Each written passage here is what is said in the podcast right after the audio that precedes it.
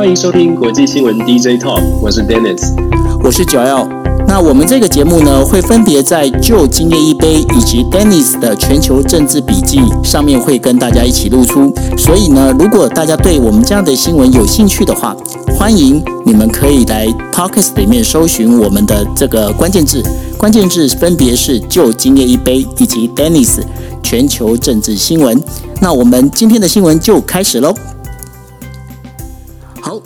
大家晚安，大家好，呃，今天的时间是二零二一年的六月十号，啊，非常欢迎大家来收听我们的国际新闻 DJ Talk，我是九 L。Hello，大家好，大家晚安，我是 Dennis。Dennis 今天变得非常的帅气，你看他头像真的是，好玩，换一个漫画头头像。对对对，非常的帅气哦，那有点感觉上有点像那个超人，有没有？超人的那个漫画里面那个还没有变身的克拉克这样子，嗯。我以前还真的被同学有绰号是超人，我我我以前的绰号是对超人跟金刚狼，可能是因为我的那个就。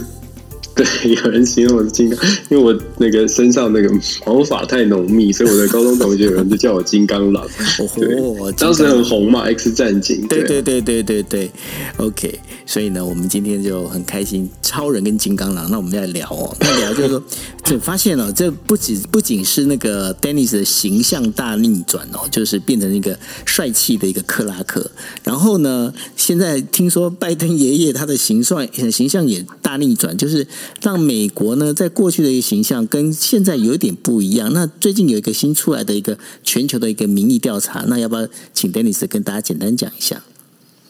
对这个最新的民调，事实上是皮美国有个知名的研究中心叫做皮尤研究中心 （PEW Pew Pew Research Research Center），他们很这非常知名的一个研究中心，他们固定都会发表各式各样的民意调查，尤其是跨国际的、跨全球的民调。他们呃，今天在美国时间六月十号，他们今天公布了一个新的民调呢，是最近期他们针对就是全球领导人做一个调查哦。我们常常就说，嗯，拜登常常说是他要带领美国 “America is back”，他强。那美国要回来，回来是什么意思？就是说，美国的形象是不是能够回到好像民主盟盟主啦，或者是比较良好的形象？过去四年，川普的形象是比较孤立主义，比较美国优先哦。当然，这会影这连带的影响美国跟很多的国家之间的关系变得比较不好，尤其是欧洲的盟友。这次的民调调查出来，很令人意外的，应该是说，我们都知道川普跟拜登是不同的人，而不同的性格，只是不知道说全世界怎么来看待这两个政治人物。然后他们连带影响到美国的形象，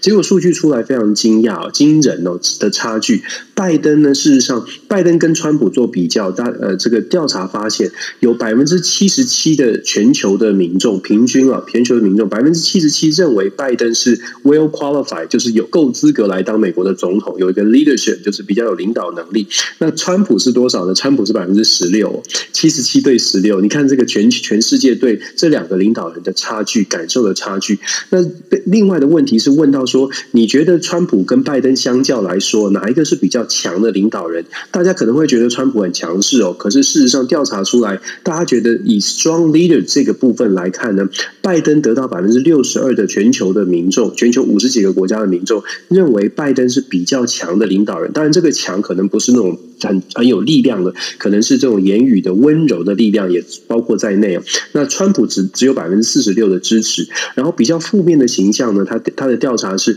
你觉得川普跟拜登哪一个比较危险？用 dangerous 来形容，百分之七十二认为川普很危险，只有百分之十四认为拜登是危险的。最后还调查一个是，你觉得川普跟拜登哪一个人比较自负、骄傲？就是不就是不呃具有距离感了？百分之九十认为川普是非常 arrogant。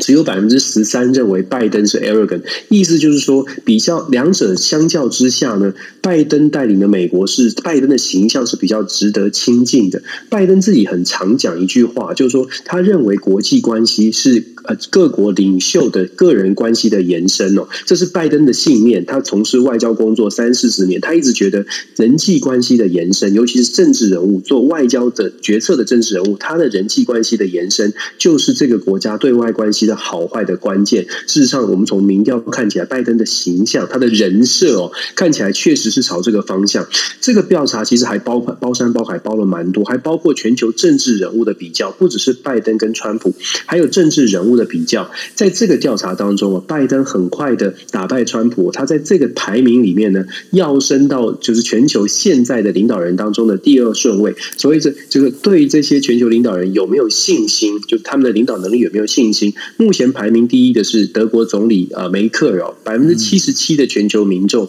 认为梅克尔是有领导力，而且对他是有信心的。但是梅克尔九月就下台了。对，那拜登呢拿到百分之七十四哦，非常高分，他是排名第二的。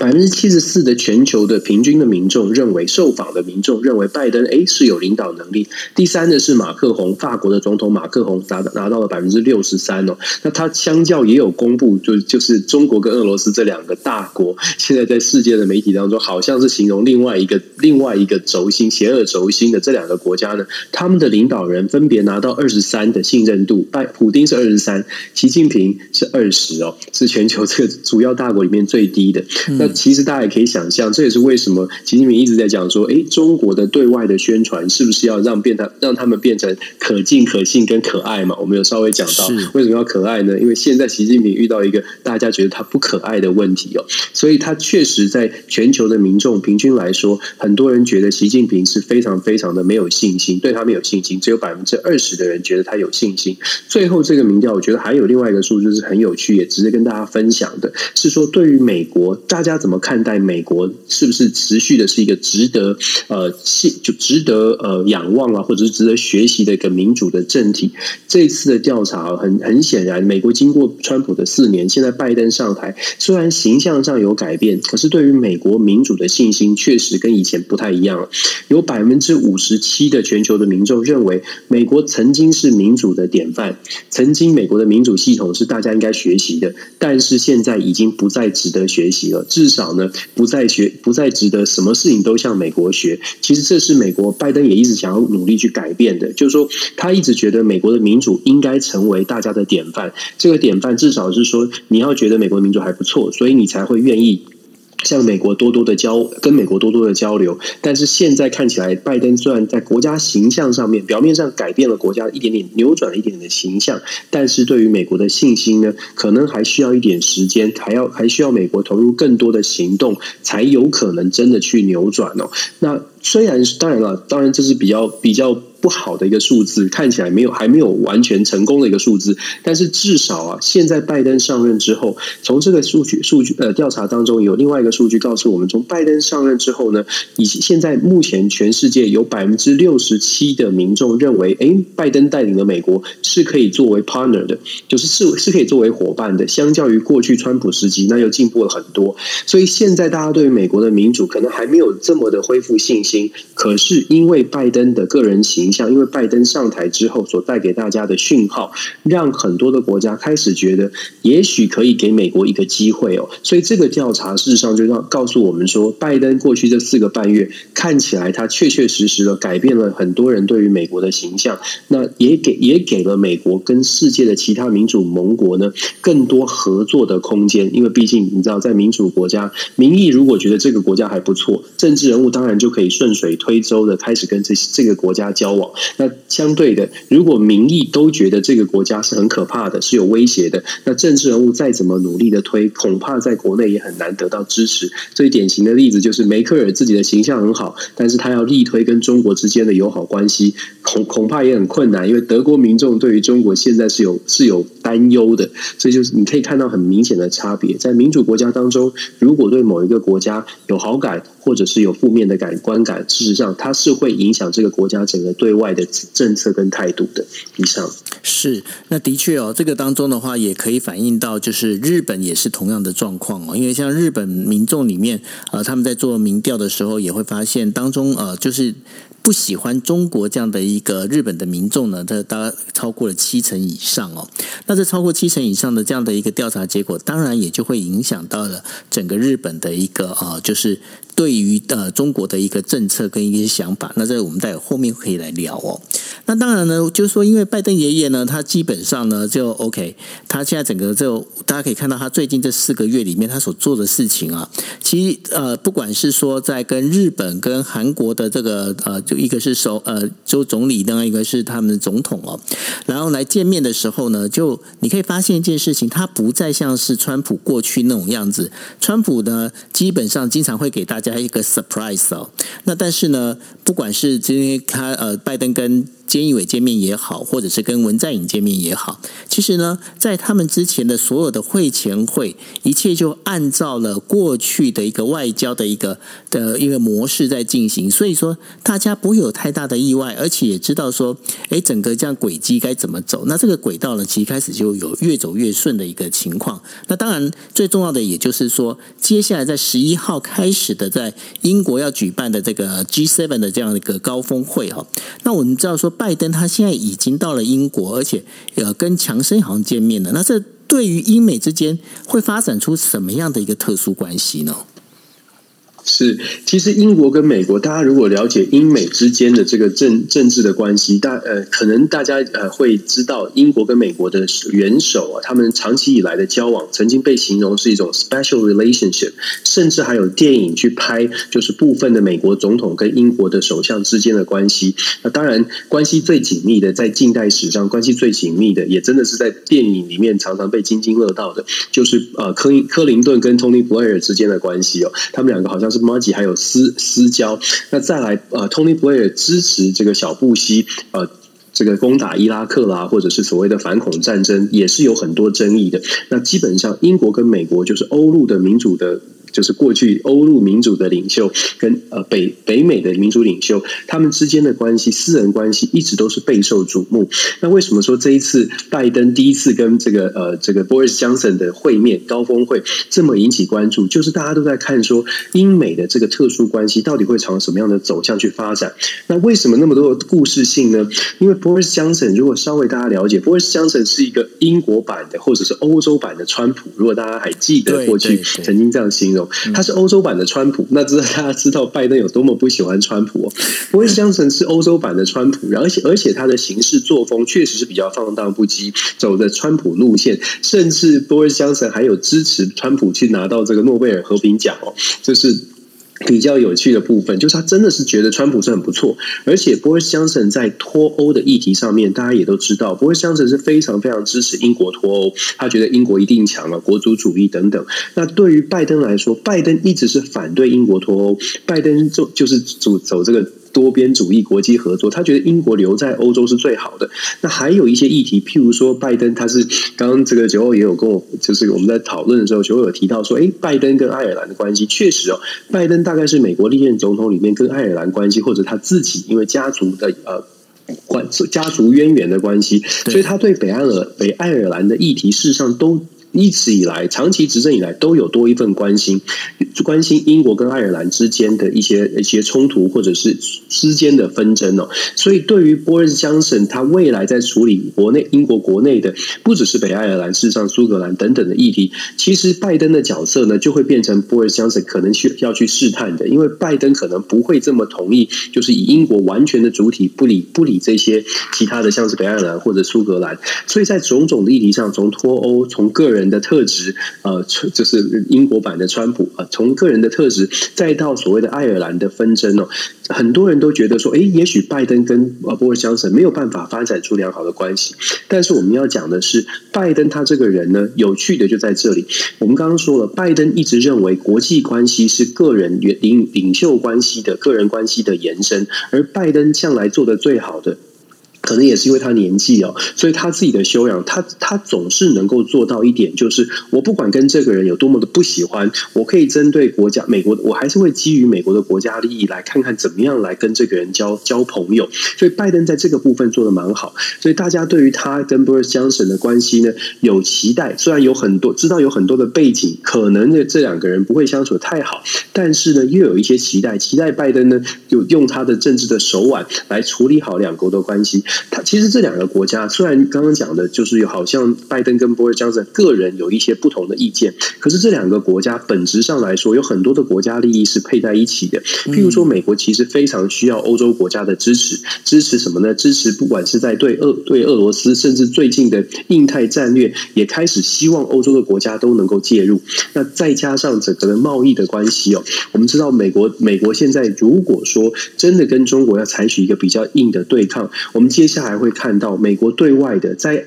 尤其在拜登安内结束之后，开始要对外不不管是贸易、科技等等，都需要从国外拿到更多的资源带回到美国，来帮助美国再站起来，再站得更稳哦。所以在我们可以会看到，接下来的六月之后呢，会看到越来越多对于贸易、对于相关的国际合作的议题上面，美国的拜登会会希望得到更多的支持。这也是为什么我们到也许等一下会谈到关于。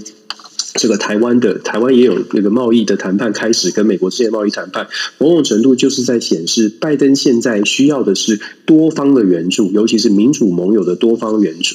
多方的资源的益助。所以，我觉得拜登跟波尔斯江神的关系，大概啊，虽然可能不会走，不会走到这个克克林顿对 Tony Blair 这么紧密的关系，但是也绝对不会走到那个像当年曾经最差最差的两国关系，是在梅杰首相对上。克林顿哦，跟大家分享一下，梅杰跟克林顿为什么关系那时候不好呢？是因为梅杰一直希望，就是说一直呃，梅杰在这个小布希这个在在呃选举的时候呢，事实上有提供不少的资讯给给给这个共和党。事实上，梅杰挺支持共和党的，提供的资讯包括了有没有一些就是共和党、就民主党的政治人物他在英国念书啊，或者是英国做英国跟英国相关的一些黑资料。这个这个事情在英国的政治、英美的政治交往。上上面曾经是一个非常非常啊不太光彩的历史，因为作为英国首相，公然的去帮助美国的现任的元首跟这个执政者去收集资料哦，那很多类似这样的故事。不过在英美之间，这个是比较少见的。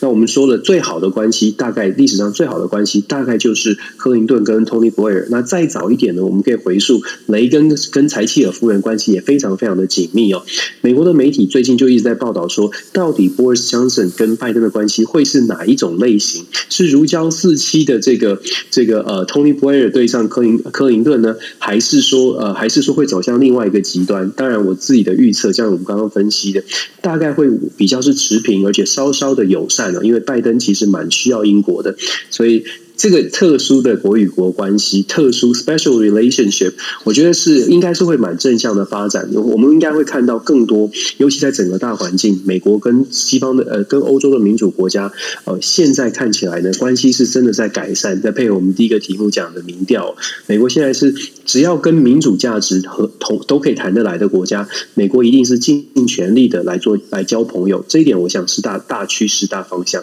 是，那这一次的整个呃 G7 呢，其实跟过去几年的那个 G7 那个七国高峰会呢，有一个很大的不同。当然，除了就是拜登跟呃 Johnson 这样的一个他们的英美之间的特殊关系之外，另外还有哪几个观察的点，我们可以来仔细的来看。因为毕竟呃六月十一号哦，就准备要开始这个峰会的。那在之前的会前会里面，其实有已经通过了，包括不管是能源政策也好，有这些相关的，包括疫苗护照这些相关的讯息都有。出来哦，那我不晓得说，呃，Dennis，你看到有哪几个点，我们可以来仔细来观察一下的呢？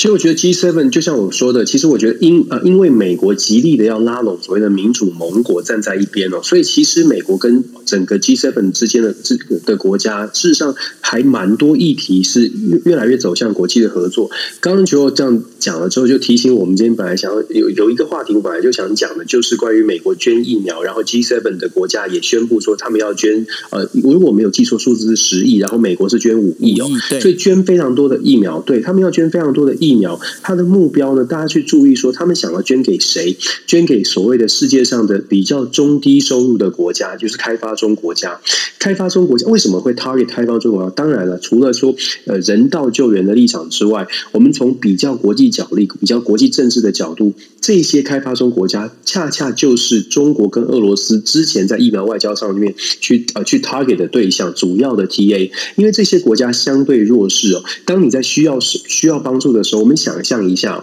当你需要帮助的时候，雪中送炭，你会特别的感激。其实中国跟俄罗斯为什么这么早的就急着把疫苗外交打往所谓的开发中国家？它的目的就是希望可以早早就是增强对于这些国家的影响力。那现在美国后来居上哦，现在美国现在内部搞定了，现在要开始做疫苗外交，它的目的就是也是一样的，锁定所谓的开发中国家来做一些影响力的提升。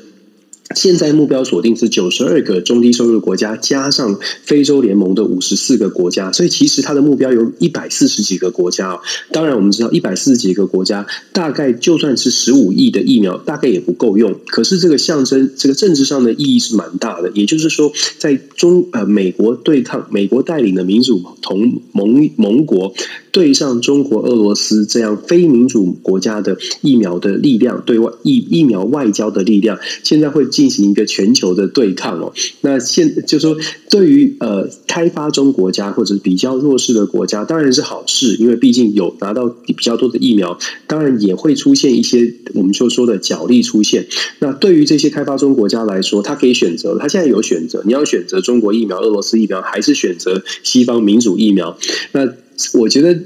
这个疫苗外交、疫苗外交战，在这次七七看起来，这次七七峰会当中做出这样的决定呢，大概就是。我不能说是宣战，但是我觉得竞争较劲的意味是非常浓厚。那我也觉得，呃，感觉起来西方民主国家对于疫苗外交是有信心的。我们当然不是什么医疗专业，孔医师 刚好在下面。那我我还是要讲，现在以数据来说，看起来西方的疫苗好像效果是比较好的。所以我一直在说，我觉得品牌形象很重要。虽然你晚到，可是如果有选择的话，或许这些开发中国家真的会去做选择，真的有一个机会去做选择的话，他们会选。选择西方的所谓的这些呃知名品牌的疫苗有选择的话，所以我觉得西方民主国家它的它的信心是在这里的。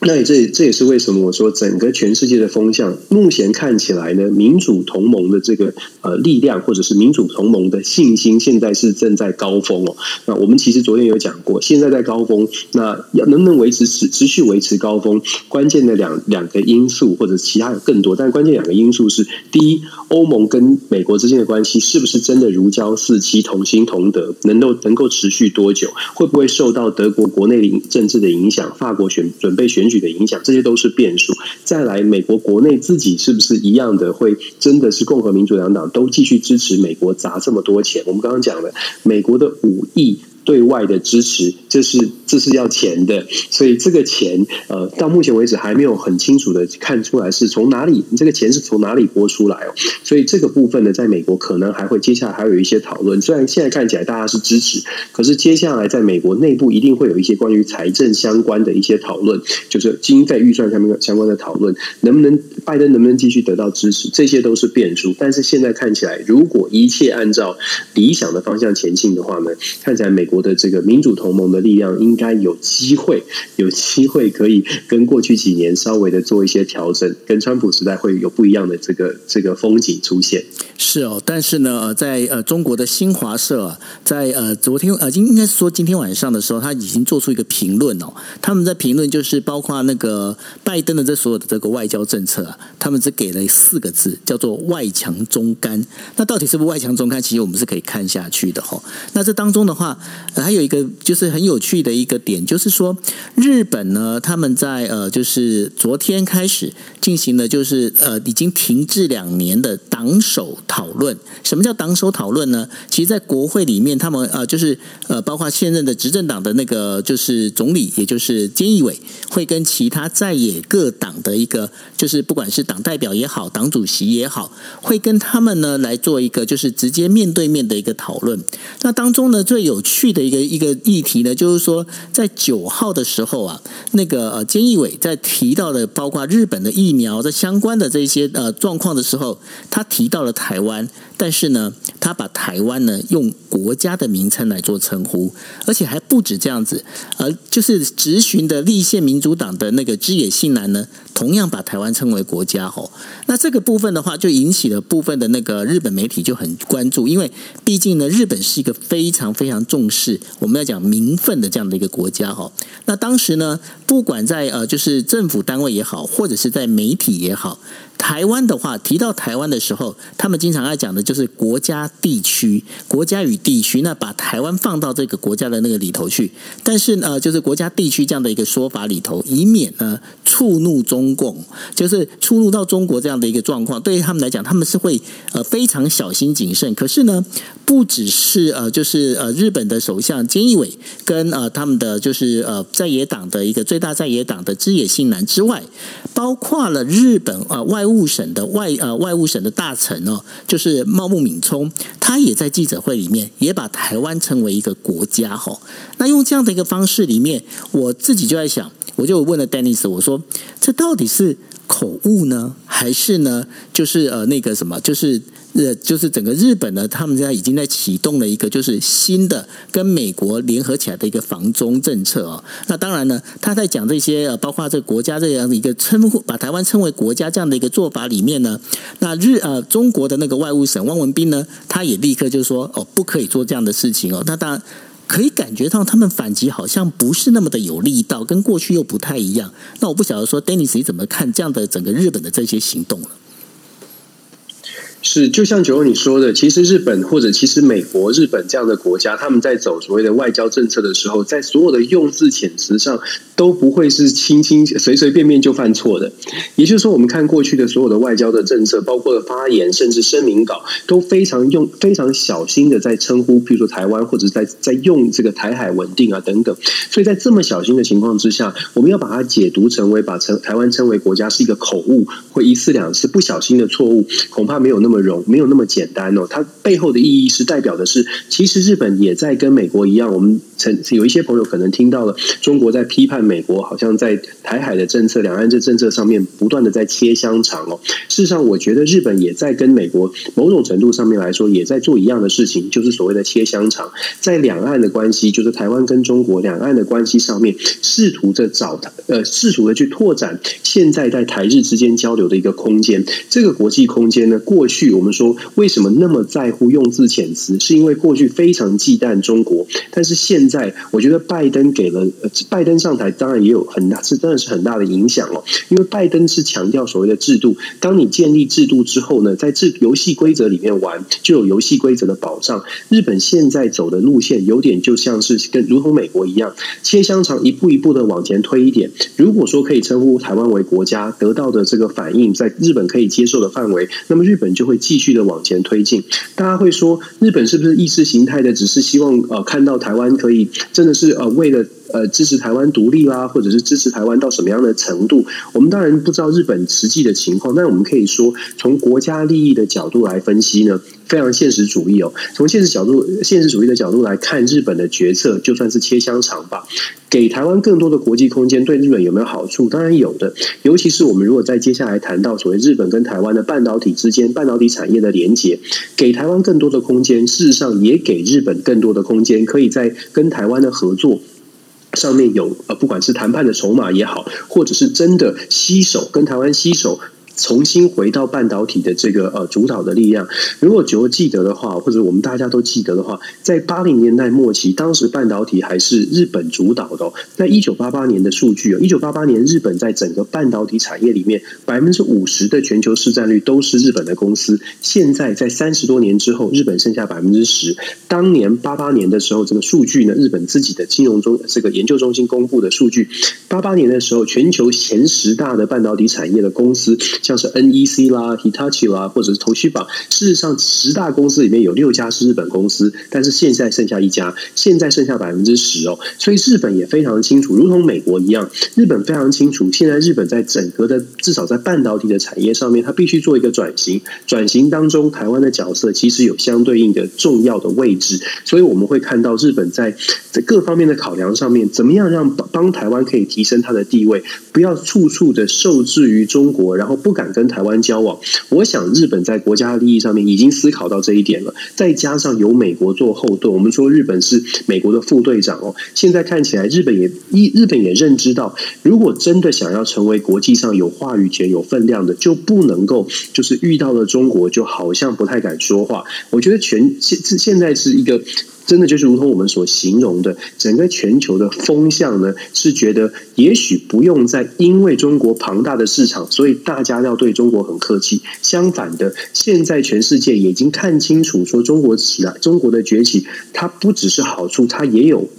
它也有造成威胁的地方。面对这个崛起的威胁，而且现在可能还可以控制。如果不控制的话，未来可能就控制不了。所以在这是当然，这是拜登的论述。我必须说，这是拜登带起来这个论述。现在不压制中国的威胁，可能就来不及。川普也讲一样的话，但是川普的手手法让大家不能写，不就是不愿意接受？可是拜登用比较婉转的方式，用不同的 approach。现在你看看，就让日本啦、韩国啦、欧盟啦，都比较能够接受。愿意跟拜登来合作，也正是愿意更加的去正视中国崛起的这个威胁哦。所以我觉得日本呢跟台湾的关系，我想在未来的短期之内，应该会有更更多的突破。有就像我说的，切香肠会希望给台湾更多的国际空间，这是我们可以预期的。反过来，我们在台湾，我们要去思考的是，那这样的一个国际的空间越来越多，我们有准备好了，有没有超前部署，在争取到的国际空间里面，当空间出来，我们怎么样在这个多出的空间里面，每一个脚步都踏得很稳。我觉得这个是台湾要去思考的。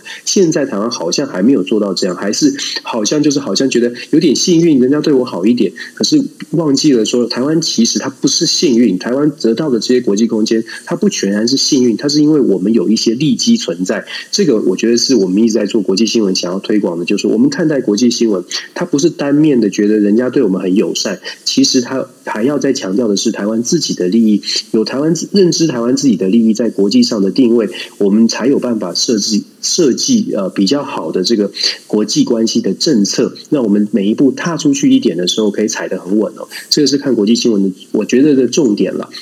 我很快的最补充，刚刚那个九后你讲到一个词，我觉得很重要。你刚刚讲到中国大陆的反应，他说是这个拜登的政策啊，或者是现在西方民主国家外强中干。我就是这个很有趣的形容哦，因为外强这个词，我觉得重点在外强。外强是什么意思？外强代表说，其实中国大陆也也感受到真的很强，就是真的是有强强力的外强这个部分。所谓的外强，就是你已经感受到压力了，否则中国大陆不会。去做，现在正在开会，在讨论什么呢？叫做反外国制裁法。为什么中国大陆现在开始要去做，在国内制定所谓的反中国、反外国制裁法？在未来如果遭到任何的国家经济制裁的时候，中国大陆要做一些有一些法源依据，可以让中国政府跟企业对外国的制裁做出反制哦。其实这是相对应现在的感受。其实中国已经开始感受拜登的政府来来自拜登政府的压力，跟川普当年不同。川普只是喊喊的很大声，骂的很凶，关税加上去，然后呃，然后什么各种的制裁啊，一直在喊哦。但是川普没有实际的施行的细则跟做法。可是拜登讲的是做法，我们一直在讲拜登讲的是做法。拜登开放，譬如说拜登开放 TikTok，但是他后续的做法是非常细致的，细致到这个规则设置完，一旦规则确定之后，中国想要做一些改变非常困难，因为全世界都都接受这个规则，所以游戏规则对拜登来说是非常重要的。这也是为什么我们说解读中国的反应呢？它非常有趣的地方就在代表代表是说，我们不是只看他骂的部分，我们是看他骂的部分后面凸显的是他已经感受到世界有外强的感受了。至于说中干，那就如同我们说的嘛，就是中干到底是不是是不是这里面是干还是真的很强？那是要时间证明的，那是要时间证明。但是至少中国现在觉已经认知到国际的压力是很大的，我觉得这个是大概目前国际共识的部分是。在这里，后面未来是不是中干？那是那我们就继续看下去。但如跟我们分析的，当然拜登的目前的政策有好，但他也有隐忧，只是目前这个隐忧呢还没出现，我们就慢慢看。那期待站在台湾的角度，我们是期待真的民主的价值，也许更多的国家愿意去支持，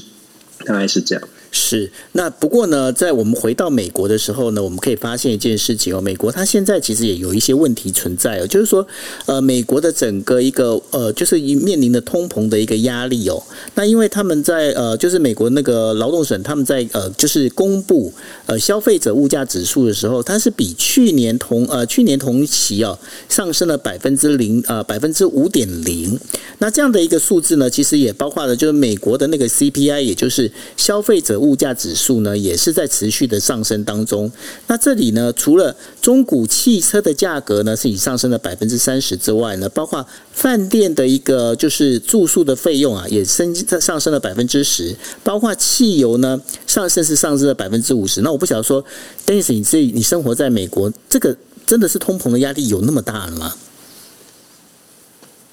我通膨的现象确实是出现了。我其实有分享过，我很喜欢去华人超市买台湾的那个零食哦。最近最近这一两个月以来，真的有明显的感受。我也我不是做广告，但是我非常喜欢吃益美夹心酥。益美夹心酥就是很好吃，那个巧克力啊草莓夹心酥哦。所以这是我个人的癖好哦，就是工作要吃那个。但是重点是呢，最近哦，我本来买一袋的益美夹心酥是四点九九美金哦，现在是六点一九还六点二九，就在短短一个月之内哦，它。涨了一块多，那一四点九九到六点一九，其实那比例涨上涨的比例是很明显的。那以这个为例子呢，我们其实可以说，那当然在更更大的层面呢，你还可以想象，比如说房市房价也不断的上涨，很多的事情在很多在美国真的只有感觉到它的物价是在上升的。那今天美呃美国劳动。劳动部公布的这些数据呢，也证实了这是从二零零八年的经济萧条以来最大的通货膨胀比例，在百分之五哦。那当然失业率也还没有回稳。事实上，我们刚刚来讲来讲所谓的外强中干，完全是联系联系下来的。中干的部分，美国的隐忧之一哦，除了外部的这些国家愿不愿意跟美国合作之外，在内部那当然内部的政党的分歧之外呢，美国的经济到底 hold 不 hold 得住，这也是一个很重要的关键了。因为我们知道拜登的大傻逼，拜登砸了很多钱要补助呃美国的研发啊基础建设，但是砸了这么多钱，最终还是要回到美国到底能不能够支付这么多钱，到底有没有办法挤出这么多的钱？现在的通货膨胀，它反映的某种程度就是对于经济未来的一种不稳定的可能性出现了。通膨是 OK 的，正常的通货膨胀的比例呢，事实上是可以接受，因为正常的通货膨胀它影响的是整个的呃工资的工资的情况，社会的这个经济发展。通正常的通货膨胀还是强调正常通膨是 OK，联准会也是预期有正常的通膨，但是预期当中通货膨胀应该是大概在百分之二左右啊，但是现在飙到了百分之五，其实已经超过了这个预期蛮多的一一段，所以这代表什么？这代表是联准会现在可能要比预期当中更早来思考，是不是要调整现在的这个呃货率，这个货呃调整利率。开始要思考是不是要调整利率，但是如果联总会开始出手要调整利率，大家可以想象接下来会连带影响的，包括了美国内国内的经济，包括了美国的这个呃整整个的就业的情况、工资的情况，还有对外的实际上口袋有没有这么多钱可以来打这场外交战？那当然了，我们刚刚讲这么多，拜登在外交的上外交手外交手法上为什么要这么多的朋友？真的也是反映出拜登知道国内的经济的情况呢，也许没有这么容易很快速来解决。最好的方式能够维持美国对外持续有声量、持续有资源的方式，就是靠别人的钱嘛，就是靠日本、韩国、台湾还有欧洲国家，大家都愿意 chip in，英英文叫 chip in，大家都愿意掏一点钱，你知道，就是我们一起吃披萨，我们一起开 party，每个人都五块十块这样子，那这场这场 party 呢，美国就不用付全部的钱，所以基本上。像美国拜登的手法，现在的想法呢，也某种程度也是知道国内的经济会有很多很多的挑战等在前面，尤其是他自己都砸了六几六兆在做基础建设。那对外呢，国内的钱可能没有这么多，可能没有那么快恢复的情况下，就必须要更多的朋友都愿意出钱出力来帮忙，才能够达到这个理想的愿景。这也是为什么我们说外面现在看起来真的是蛮强的，因为共同的价值，再加上中国崛起的威胁，是对全世界的威胁。所以看起来真的有这个共识，只是这个共识下面，它需要的这个基础还是回到利益、回到钱、回到权力哦。那美国现在在国内的通膨，某种程度反映的是。一样的隐忧是存在的，但是解套的方法呢？除了自己救自己的经济之外，还有还有，如果世界各国愿意。同样的一起来努力，那大概就可以解套，这是一种方法啊。当然了，很我我会说，我会还是要强调，很多朋友听我这种解释，一定说，哎，Dennis 老师就是穿就是拜登粉哦，或者拜米哦，对，会一直说拜登做的很好。我还是要强调，我还是从比较理、比较这个理、比较正向来判断这些国际的局势。我们希望说，以希望，当然我们心中是希望民主还是比较好的嘛，所以我们希望这个这个拜登的政策或者拜登的想法可以顺利的。推行，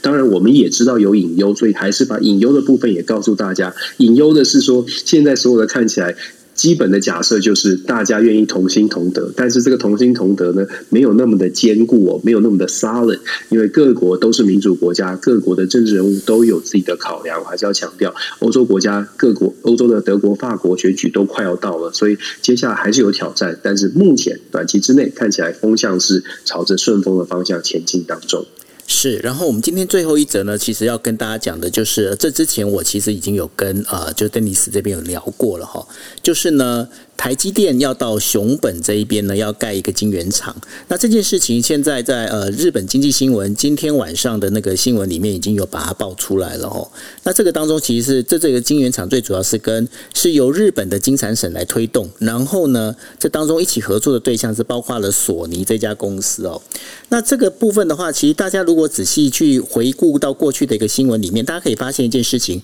在今年二月的时候啊。台积电才刚投入了大概是一百八十六亿日元哦，在竹坡呃，在那个就是赤城县的竹坡市设立的一个呃，就是研发中心。然后呢，现在又在熊本这一边呢，要投入晶圆厂哦。那这里里头就会发现一件事情，呃。不管是日本或者是美国的话，也开始在把台湾的这个所谓的这个，不管是呃半导体工业也好，这些东西，他们开始在做一些安全规划。做怎么样的安全规划呢？包括在呃日本这边设厂，在设厂之后呢，这对于日本来讲，刚刚 Dennis 也有提到了，就是说日本的半导体产业呢，曾经是风光一时，后来是整个往下萧条。萧条之后呢，他们也希望能够借由台积电进到日本这样的一个投资。设厂还有包括研发中心的一个设立哦，那能够让日本的那个半导体能够再兴起来哦。但是呢，这当中我反而看到的一个点就是说，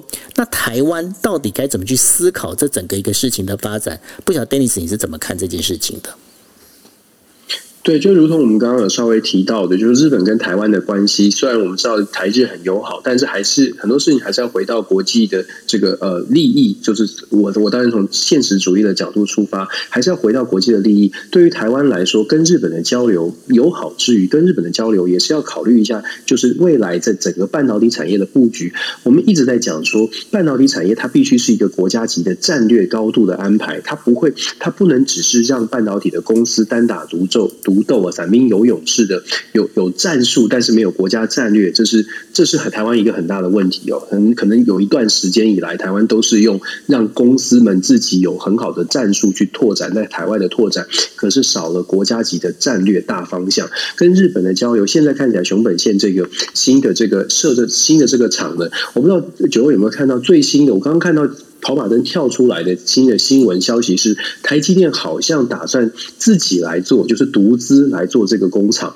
当然，消息还没有完全的确认，但新新的消息好像是这样。那如果是这样的话，我还是要讲了。如果是台台积电又呃打算是独资，考虑到台积电的半导体的布局，打算独资在日本熊本这个厂，打算要自己来做的话，那会又有一样的，就是这个问题就变成看起来是公司的决策。那到底跟台日之间的交流，或者台日之间在半导体的产产业的合作上面，呃，是好还是坏？我觉得这个这个可以大家一起来思考了。但是我们丢出来的话题是，看到这些新闻，我们背后去思考的还是一样。台湾的空间现在看起来是不断不断的在全球呃美国至少美国日本哦的帮助之下，国际空间是往前面拓展了。可是国际空间拓拓展的同时，我们想象一个画面：当你有有这个空间出现，你要怎么来善用这个空间？你是不是能够保住这个空间，不会让这个空间再往后退？当你知道外在的压力大的时候，时候那个国际空间的界限是会往回缩的。如果你没有办法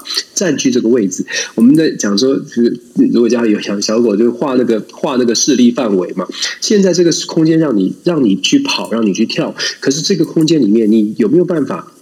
种下你的扎下你的脚步，这很重要哦。那现在看起来，在日本，我们跟日本的关系又推进了一步，而且呢，在半导体的产业上，有可能真的跟日本联手哦，联手在半导体的产业供应链上面占，就是插旗，未来的五年、十年会有一个更大的进展。那。我我个人的看法是，呃，在这样的消新闻出来之后，我们要去思考的是，那我们台湾的整体战略到底在哪里？到底是打算要合作，还是又是让台积电、联电自己去拓展自己的产业哦，自己的、自己的、自己的这个这个商商业机会？那如果只是各个公司自己来做自己的决定，就有点可惜。但是如果我们可以跟国家级的产业搭上线，无论是跟美国、跟日本，如果可以挂钩在，如果可以挂钩。在别人的应该是说合作吧，真真的可以跟日本的政府啊、日本的产业链做完整的结合，那效果就会非常的不一样。这我们讲了好几次，我不知道九欧怎么看。的确哦，因为呃，现在的话，在台湾跟日本之间呢，如果台湾跟日本能够做一个等于说和呢，其实是两两利的哈。那当然呢，在包括的这当中的话，不只是就是呃这个半导体这一块啊，像我也经常在讲的一件事情，就是说，因为未来在至少在未来五年里面呢，想要再做一个像二零一九年之前这样的一个全球化的一个可能性，基本上是不高的。那如果不高的情况之下的话，接下来应该走的应该是属于区。块优区块区块的这样的一个合作模式，而在东亚地区的话，对于台湾来讲，其实最好的一个合作伙伴应该就是在日本，因为彼此之间呢是有一个互通有无、相互截长补短的这样的一个效能哦，所以呢。对我在看来讲的话，其实日台之间的关系应该要再强化，才是一个最好的一个方向哦。那呃，接下来的话，我不晓得说，Dennis，你在怎么这今天我们在整个一个新闻里头啊，我们从 G7 一直聊到了美国的那个通货呃通货膨胀，然后再聊到的就是这个就是晶圆厂的这件事情。因为毕竟呢，台积电除了在日本设晶圆厂之外，它也在那个亚利桑那，就是在亚利桑那州也有设晶圆厂嘛，吼。那接下来的话，台湾在下一步。的话，你觉得应该怎么走的呢？我们讲